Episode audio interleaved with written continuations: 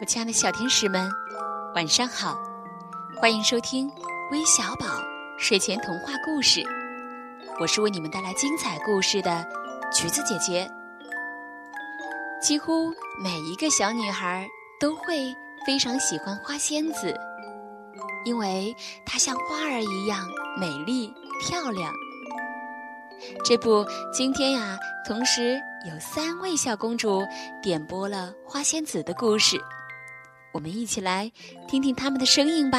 珊珊姐姐、橘子姐姐，你们好，我叫刘若英，今年我五岁半了，我想听一个关于花仙子的故事，谢谢。姐姐、珊珊姐姐，你们好，我叫张馨月，今年嗯五岁了。我想听花姑娘的故事，我好爱你们。哇，谢谢张清月小宝贝，我们同时也非常爱你哦。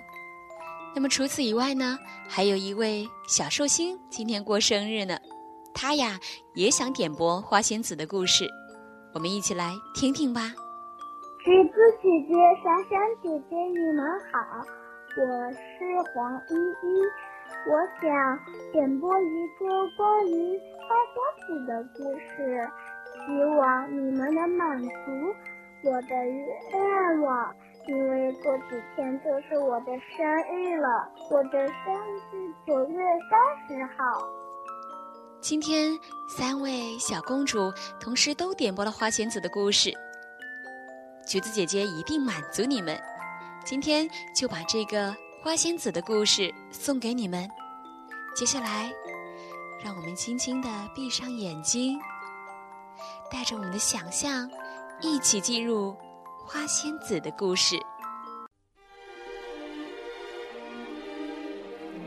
在美丽的拉贝尔大陆上，有三位勇敢的小花仙，他们分别是爱心国。美丽国和智慧国的双胞胎文墨、文丽和幻度，他们时时刻刻都形影不离，互相关心，牵挂着对方。有一天下午，他们去美丽湖东散步，看到了包子青蛙愁眉苦脸的跳来跳去，文墨就问他：“包子大哥，你怎么了？是不是？”有什么烦心事呢？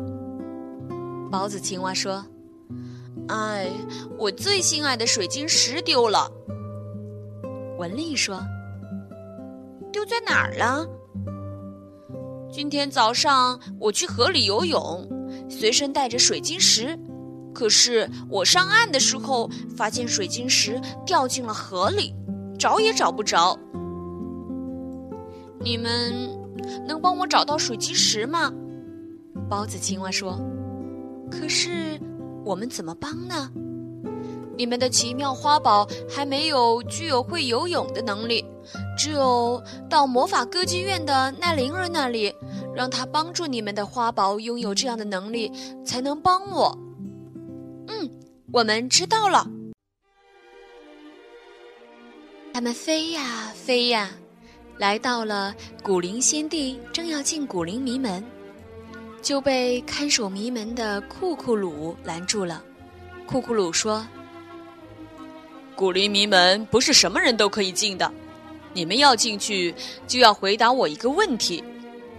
听好了，红口袋、绿口袋，有人喜爱，有人怕，是什么东西？辣椒。”幻度不假思索地说：“你拿这种幼稚的谜语问我们，不怕？”别人说你低能吗？哼！库库鲁哑口无言，不服气的让他们进了古灵迷门。到了古灵迷门，他们又到了古令树下，因为不常到这里，对古灵树很不熟悉。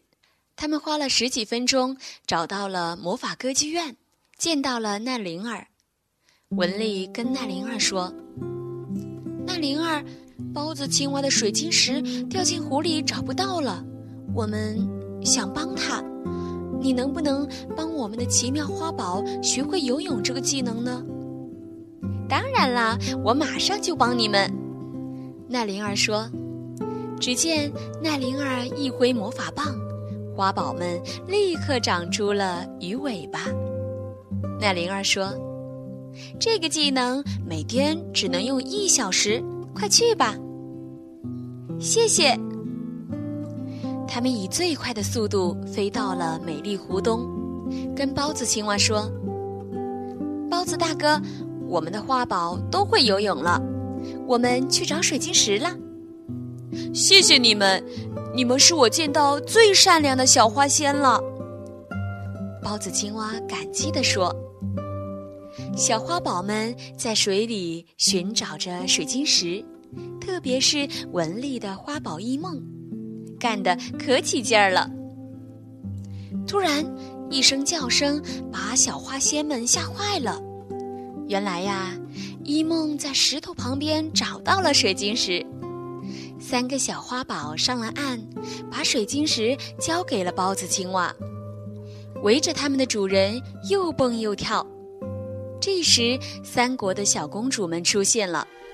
他们说：“其实我们和包子青蛙在考验你们，现在你们通过了考验，我们要给你们奖励。”说完，莫文、茉莉和幻度的翅膀不再是普通的翅膀，而是啊，蝴蝶翅膀。小花宝们的翅膀也变成了蝴蝶翅膀。他们惊讶极了，不知该说什么好。美丽国的露莎公主说：“这是勇敢之意，祝贺你们！”不等他们道谢，公主们已经飞走了。我亲爱的小天使们，这些花仙子啊，美丽、善良，能够热心的去帮助他人，最终获得了勇敢之意。花仙子的美呀，不光是外表的美，更多的是心灵的美。小朋友们，你们能理解吗？好了，今天的故事就到这里了。明晚，韦小宝与你不见不散。